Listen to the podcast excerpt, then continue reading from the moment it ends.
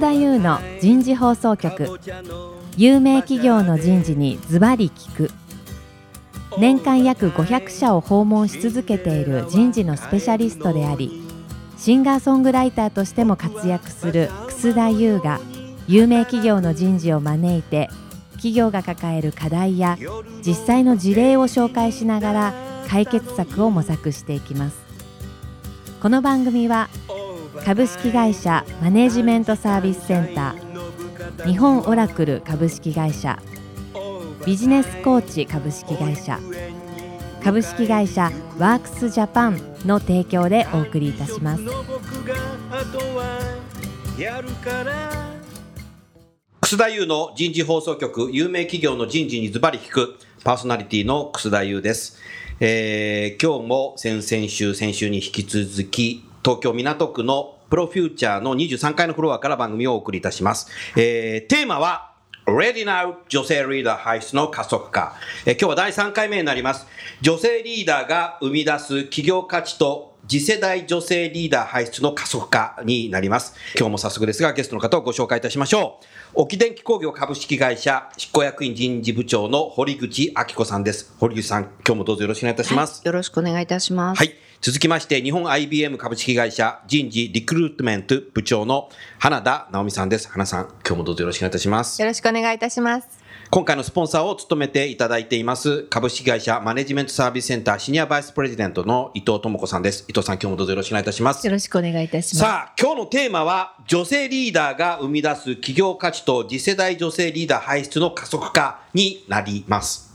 堀口さん、はい、やはりねこの女性のリーダーって多分パイプラインを作っていくっていうのが多分人事の役割そうですね。になっていくと思うんですけれども、何かその辺で人事として何かこう手を差し伸べたり工夫とかなんかされてますか？そうですね。非常にまあ悩ましいところではあるんですよね。うん。なかなかこうしたらこう育ってくるっていう正解っていうのがないので、うん、どうしたらいいのかなって、まあ実際は悩んでるところなんですが、はい、まあいろんなまあ機会を通じてやっぱり研修であったり、うん、そのこうステップアップしていくっていうことに対して必要なスキルとかを身につけるというような形の部分の研修のプログラムを用意したり、うんそれからまあやはり仕事において機会を与えてくれるようにというふうな形でその上司に対して働きかけをするというような地道なことしか今できてないというふうな形ででできるだけそのポジションがこう上がるような形で導いてくださいというふうに当然職場の上司の方にはお願いはしているんですが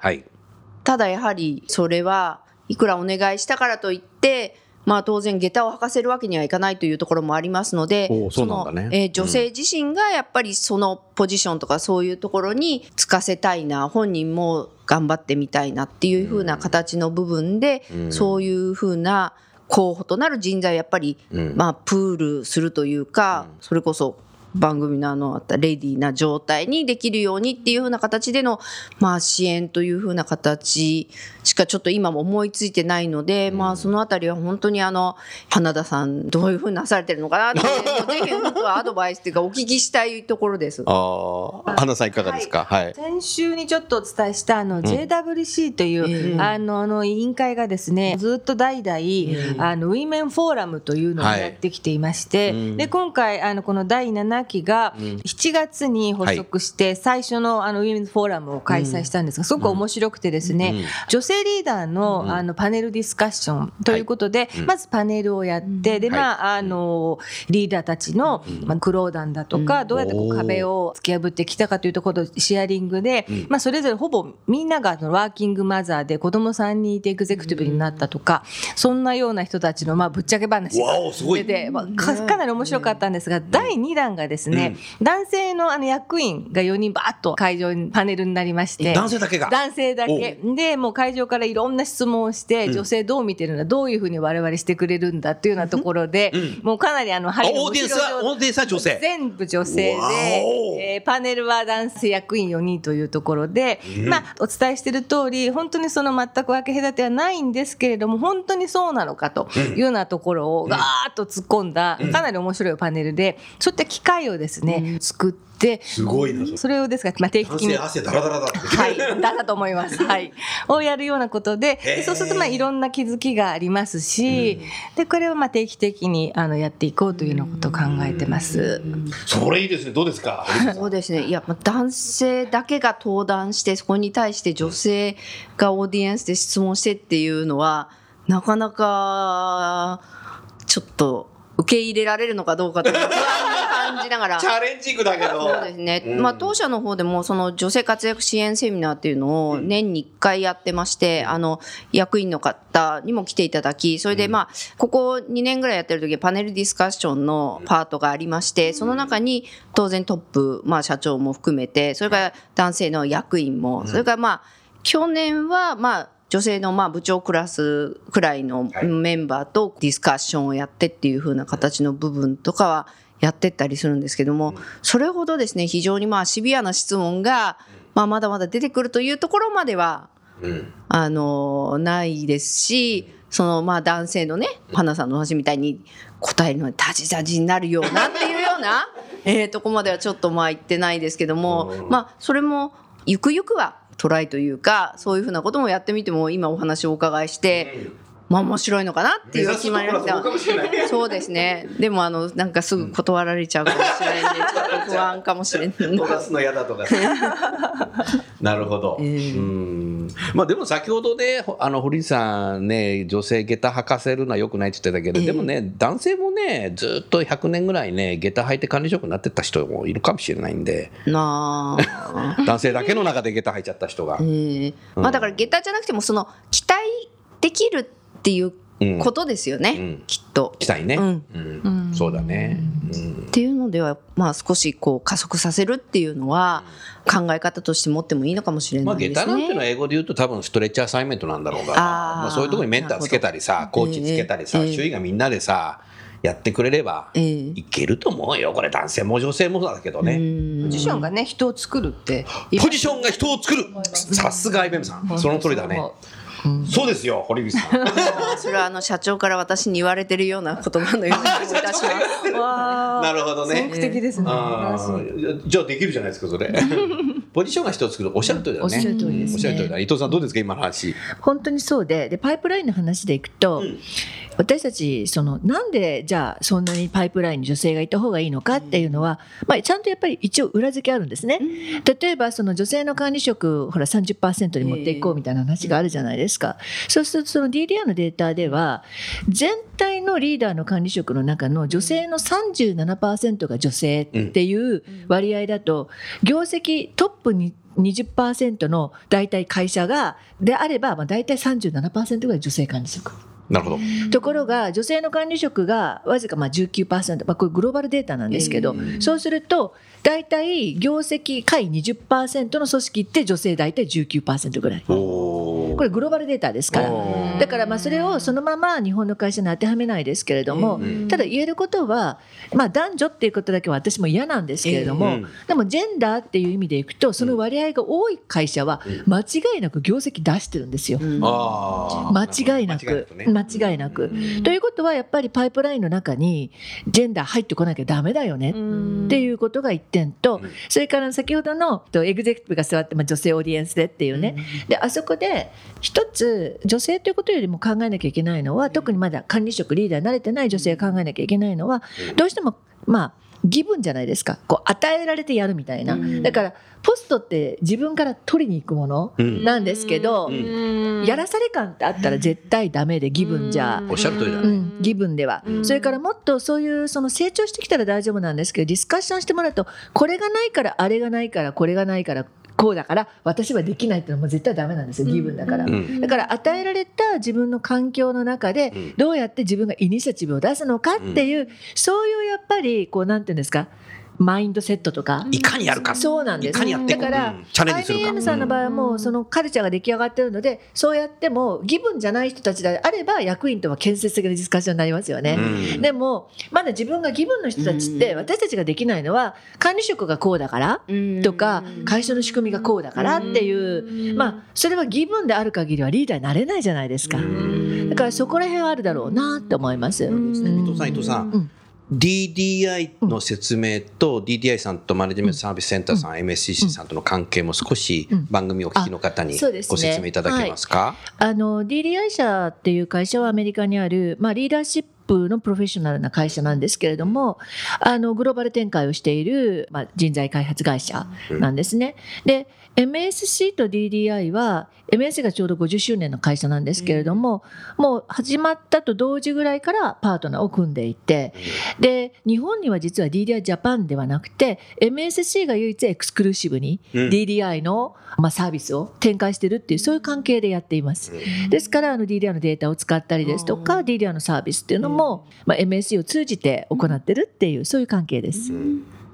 ありがとうございます。堀内さん、はい。あのお聞きしたいんですけど、まあ、女性活躍推進法ということでね、2030、ええ。これに対してはどんなチャレンジをされてますか？そうですね、まあ、当社の場合はまだまだそこの高い目標というふうなところうん。までは、まあ、なかなか目指せないところはあるんですけれども、まず採用の比率という形で、うん。やはりあの女性の比率を上げていくということで、えー毎年20%以上という目標を掲げ、そしてその、えーいわゆる、まあ、管理職である、まあ、当社では幹部社員というふうに言っておりますけれども、幹部社員の、まあ、比率というのをですね、まず2020年というふうなターゲットに向けて、まあ、倍というふうな形で、今、掲げた当時が2%ちょっとでしたので、まあ、4%というふうな形を、まず、えー目指していこうというふうな形で、まあ、ここに向かって、まあ、今、少しずつやってきてると。で、その女性活躍推進法に基づいて、実際その行動計画は2016年の3月にまあ出したんですね。はいで、あの、今、その女性の活躍推進に関して取り組みっていうのが、まあ、非常にまあ、有料だというふうな形で、あるものに対して、その L 星というものがございまして、はい今年5月に一応ですね、当社もですね、その一番最高位っていうのが、星3つというか、まあ3段目という形で、おかげさまで、その L 星の3段目の認定を頂戴いたしまして、素晴らしい。えーまあ、着実にうん。実績というふうなものを今つ3前進してるね。つあると、まあうん。これがあることによって、まあ、どうしてもあの観光庁のお客様というのもございますので、ね。やっぱり入札の時とかに、まあ、こういうものを持ってるということがですね。評価点につながるというようなところがあったりというふうな形での取り組みはしております。なるほど、うん、ありがとうございます。花田さん、さっきの番組でね、あの、アイベンさん、エグゼクティブが、まあ、従来一人しかいなかったけど、30何人っていうふうに増えた。5人ですね35人。はいはいすごいね。なんか、ぜひお話を聞かせていただけますか、その辺のご苦労話を。はいあそうですね、これはかなりですね、やはりあの女性のエグゼクティブというのは、世の中的にはですね約7倍なんだそうなんですね。7あの倍他社さん、はい、うん。他社さん7倍を作ってきていますと。うん。で、ここにやはりあの並々ならぬいろいろ苦労話がやはりありまして、やはりあの女性が先週からお伝えしている通り、プロフェッショナルとしては活躍する土壌は揃っているけれども、やはりその次の管理職、それからその上、うん。そしてあのまあ部下がマネージャーであるいわゆる私どもアップラインと呼んでいるんですが、あの部長それから本部長職、はい。その上がまあエグゼクティブというところになるんですが、それぞれの階段を上がるのがやはりかなり厳しいというところで、まずはとにかくこのエグゼクティブの層をはい増やして、おう。下からやはりああいうふうになりたいと、うん。あんなキラキラうん。でこうビジネスをがっつりマネージして、かつ素敵に生きている女性がたくさんいることで、うん。おそらく下も頑張ろうという気になるだろうというところで人事がかなりですねここは力を入れて、え女性向けのですね、あの女性のこういった幹部えー育成用の研修がですね、はい。あのアメリカで開発したかなりあの素晴らしいものがありましたのでそれをですね積極的に導入をして、はい。それはまあ2年に1回ぐらいやればいいものを、もう1年に3回ぐらいお。あのやってですね可能性のある方たちをもうどんどん呼び込んで、で受けていただき、うんでそこでまあネットワークを構築してでお互いに刺激をし合って、うん。でその中の一人が例えばエグゼクティブに昇進をすると、まあ、みんなで集まってお祝い会をして、おおでそうやってこうネットワークが広がり、うん。でそうすると私もなりたいなというようなさざ波が立って、でそういった形で、まあ、この35名が5名が。達成できたと。できたんだね。はい。で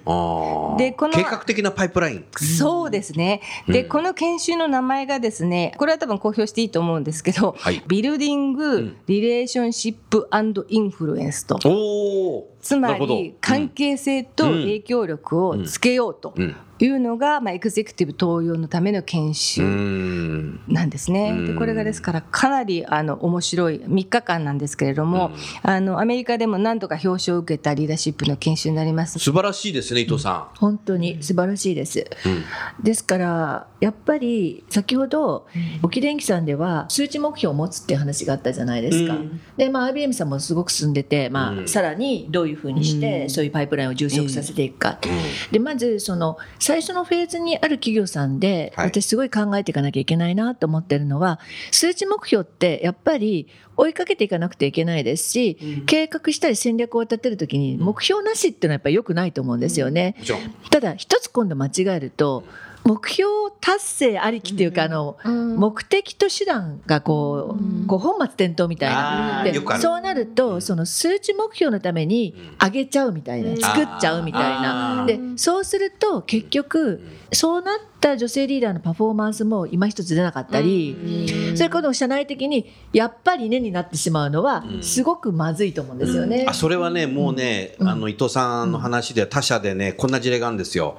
バーンアウトしちゃってうん、ですよね。数字。減っちゃったっていう、わかります。あんまりそ外に出てこないんだけども、ええ。実際あるんですよ。ですよね。それ僕はインタビューして分かった、うん。うん。ですからその人事で考えなきゃいけないのは、やっぱり何にも目標を持たないで何かをするっていうことはまあビジネスじゃありえないですよね。だからそこら辺のその目標設定の置き方と達成のバランスっていうのをやっぱりどういうふうに見ていくかってことを考えないと私も一社知ってるやっぱり金融機関さんでは、はい。あのやっぱりその波である程度のところまで女性作っちゃったんだけど、うん。あのエグゼクティブそうじゃないんですけどね、そうするとやっぱりご本人たちも今一つ自信がない。うん。それから実際にパフォーマンスも出ないっていう、やっぱりそういう悪い結果を生んでしまうっていうのはそうすると周囲周囲の人たちそうがないんですよ。ややっぱダメじゃんみたいな、だからそのそ育て方というか作り方ってと目標のバランス、重要だね。重要だね。でそういう意味ではこの IBM さんがやってらっしゃるやっぱりリーダーシップトレーニングっていうのは、そのなんで男女なのって言いながらもやっぱり女性なならではのさまざまなやっぱり TDI でもそういうのあるんですけれどもやっぱりそういうところをきちっと克服するみたいなね、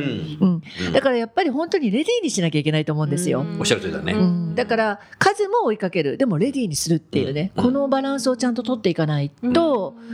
なんだやっぱりねみたいになってしまうのは、うん。そうですねそうなんですよね。特に立ち上がりはそうだと思います、うん。伊藤さんおっしゃるようにやっぱり数字だけ追いかけるっていうのは非常に危険なところも確かにあるっていうところもあって、はい。ただやっぱりそういうあの目標設定っていうのは必要だということで出してるんですけども、当社の場合はこの女性活躍推進のあるべき姿っていうことを一応定義したんですね。でそれはその女性が自ら成長を求めて最大限に能力発揮ができる働き方で、ん。まあ、成長してキャリア形成ができてる。そういう状態をその要は女性が活躍してる。でそれを推進していくんだっていうことで一応定義をして、なのでいわゆる幹部社員になるということが女性活躍ではないと、もっと裾野広くというふうな形でやろうというふうに考えてますよっていうことをまあ伝えなおかつそれにまあなるためにはぱり募集団を大きくしその活躍の場を広げ、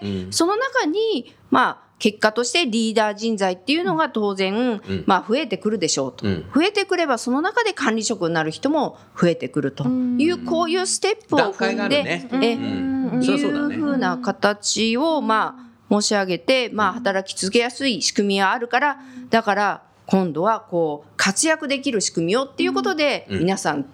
頑張りましょうっていう形では、まあやっているのでできるだけ今本当伊藤さんのおっしゃるようにそういう誤った形でね、進まないようにっていうのは、あのやっぱり目配りしながらやらなきゃいけないなっていうふうには、はい思います。ベイビーステップの時の関わり方ってあると思うんですよね、だからその過剰という意味じゃないんですけど、やっぱりベイビーステップの時に丁寧にやっておかないと、おっしゃる通りだ、って思います、でそれがいけば次のフェーズ次のフェーズ、だからベイビーステップってすごい考えなきゃいけないと思うんですよね、うん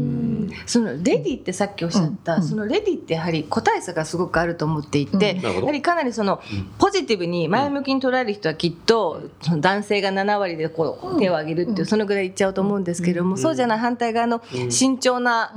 方だとやっぱり120%なんでレディと思わないって、その辺が本当はもうもうレディなのにっていうところがちょっとなんかこう難しいですね。そうですね。うー。んうん、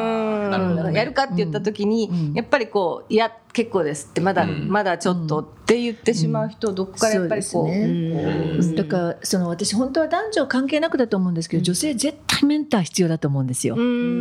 れはね、その誰にどんなふうに相談すればいいのかっていう。でそれは多分上司だけじゃないと思うんです。よ。で先日ねやっぱ面白いなと思ったのは内視系の方と喋っていたらねメンターって必ずしも自分の会社じゃなくてもいいわけじゃないですか本来は。なんですけどなかなかね日本の男性陣のねマインドセットってねメンターって自分の会社だからけって思っちゃうみたいでなんで外に目向けないの？でましてそれこそ物価だったりグローバルだったりイノベーションだったりっていったことがあった時そのメンターってすごく鍵じゃないですかね、そういう人たちにも。それね伊藤さんねたまたまなんですけど、ちょうどね2週間ぐらい前に、ある製造業の女性の取締役人事のヘッドの方がいらっしゃるんですけど堀内さんみたいな立場の方話していたら最近そのね自分の部下であの LINE 管理職が登用されたって言うんですよ。で、僕は彼女昔から知ってるので、僕は彼女には、さらにね、上に上がるようには、メンターつけた方がいいよって言ったらね、えー、草田先生、私もそう思ってるけど、草田先生もそう思うの？って。で、本人に言ったらそんなのいらないいらないって言ってたんだけど、草田先生が多分それ言ったって言ったら多分ね、彼女つけますって言うかもしれないんでとかとおっしゃってたけど、うんうん多分ね、私もね、その彼女よく知ってるので、あんまりメンターつけないで、ストレッチさ、あんまりさせちゃうと、多分将来的にバーンとしちゃう可能性があるなっていうのがあったので、それを言ってあげたんですけどね。でやっぱ絶対つけた方がいいな。いやメンターは絶対だと思いますね。あいびみさんでメンターってやってらっしゃるの？あメンター制度はもうかなりもう長い歴史がありますね。かなり長い歴史がある。はい、はい、メンターそうですね。あの大、体私外国人のメンターになっていただく傾向があるんですけれども、はい、まあ大体メンターをこの人にはつけるべきっていうのをこう上司が判断すると、まあ上司が自分のネットワークを使ってもしくはまあ自分の隣の人のネットワークを使ってでもまだ社内ですうちも、あのメンターは。でメンターつけてるんですが私はたまたまですからその日本ではない国の人。なんですけれども、非常に面白いですねやっぱり、あのくよくよ悩んでることとかが、これこそやっぱりダイバーシティだなと思うんですけど、なんかもう何言ってんのっていう感じで言わそう言われると。メンター女性なのね？女性だったら男性だったり。だったり、えー、あの定期的に変わるんですけど。何言ってんのってくるわけだ。そうなんですよ。ですからあそうか。そんな私が今悩んでることは些細なことだったんだと。いうことの気づきがありますしやっぱりこう背中を押してもらったり引っ張り上げてもらったりたところがありますから。で私も自分が今メンティーっていうのがあの何人かいるんですけど。メンティーがいる、えー、あんたもメンティーえー、でやっぱりその何言ってんの？って言ってんの？言います。何言ってんの？パイプラインができてる。あの私にメンターを頼んでくるその人の上司は、私と全く真逆の人をこう頼んでくるわけですよね。ですからお互いにこう全然違うクロスのまあ考え方をするので、ちょちょっとその真逆って 例えばなんかどんな感じ？ああのこれはちょっと私のプライバシーにさせて、あそうかそうかそうかそうか。ピーって言うから。なんですけどですから私が本当にその彼女とメンタリングをやってる時に、え？っていうようなことをすごくやっぱり悩んでる。あはい、で反対にこれあのリバースメンタリングっていうのもうちやってるんですけれども、はい、私は私でやっぱりその全然違う相手なので面白いので、うん、いやこういうことあるんだけどどう思う？って聞くと、うん、その自分の仕事には全然関係ない、うん、同じ方向を向いている若手の女子から「あ私こう思います」って言うと「あそうだこういう考え方もあるんだ」っていうんで私は私で学びがあるんですね。なるほど、はい、メンタリングは本当に伊藤さんおっしゃった通り素晴らしいです。例えばそのまあ、エグゼクティブとかより上にって先生がおっしゃったその人たちはメンター必要じゃないかなと思います。でね、で IBM さんだともう会社自体がグローバルでダイバーシティじゃないですか。うんうん、で例えば日本の会社だとそのそのジュニアな人にその社外のメンターかっていうのはあると思うんですけれども、でも少なくとも上司じゃないよね、それからクロスファンクションだよねって。だけど例えばそれが本当にそれこそ堀口さんのようなエグゼクティブの方だってメンターが必要だったらそれは社内かもしれないしそれこそネットワークの中でっていう場合があったり。私も厳しそう。ありがとうございます。すごいね。結局あの視野を広げていったり見方を変えていくって結局そこにしか生まれてこない。だからこの間その話してた会社でも扉を開けてほしいって話が出たんですやっぱり中の人たちに。だからそれって中の人たちだけでやっててもなかなか扉が開かないから。そういう意味でも異業種とか外からっていうのも大事っていう話は出てました。でも本当大事だしやってらっしゃる会社は羨ましいなって個人的には思いますけどなるほどね、えー、なるほどねすみません先ほどのはあの私は先生にメンターしていただきたいという。はいはい。本当に？当然です。はい。その大変だこれ。了解しました。了解しました。いつでも。ありがとうございます。いつでも電話くださいみたいな。そうなんだ。うん、ありがとうございます。一連のね、話聞いてて、残りあと2分ですけど、伊藤さん何かまとめていただけますか？やっぱりその、リーダーシップパイプラインの問題に関しては、先ほどの話じゃないですけど経営的に考えるんだったらばなんで女性のリーダーシップパイプラインを充足しなきゃいけないのかっていうそもそも論のねやっぱりビジネスっていうところから考えるっていうことが本当は大事だなっていうことですよね。それから女性の役員の登用っていうのはやっぱりかなり戦略的にやっていかなくてはいけないことなのであの IBM さんのような取り組みであるとかやっぱりそのメンターのようなものだとかっていうのが大事ではないかなとやっぱりお二人の話を聞いていて改めて思いました。うん、なるほど。ありがとうございます。まあ、あの、今日のテーマで改めて思いましたのは、やはりその2030がありますけど、まあ、無理くり数字を作るというだけではない、エイヤーでやるんじゃないということの中で、もう一つはやはりメンターをつけるというところにですね、聞きたかなというふうに、そんなふうに思います。えー、私自身がなんかメンターをやるようなことになっちゃったんですけども。そろそろお時間になりましたので、えー、番組は終わりたいと思います、えー、今日のゲストをご紹介して最後に終わりますが、来週は最終回、えー、女性リーダーが生み出すイノベーション、えー、になりますので、お楽しみください。それでは最後にゲストの方をご紹介いたしましょう。沖電機工業株式会社の堀口さん、えー、日本 IBM 株式会社の原田さん、株式会社マネジメントサービスセンターの伊藤さん、どうもありがとうございました。ありがとうございました。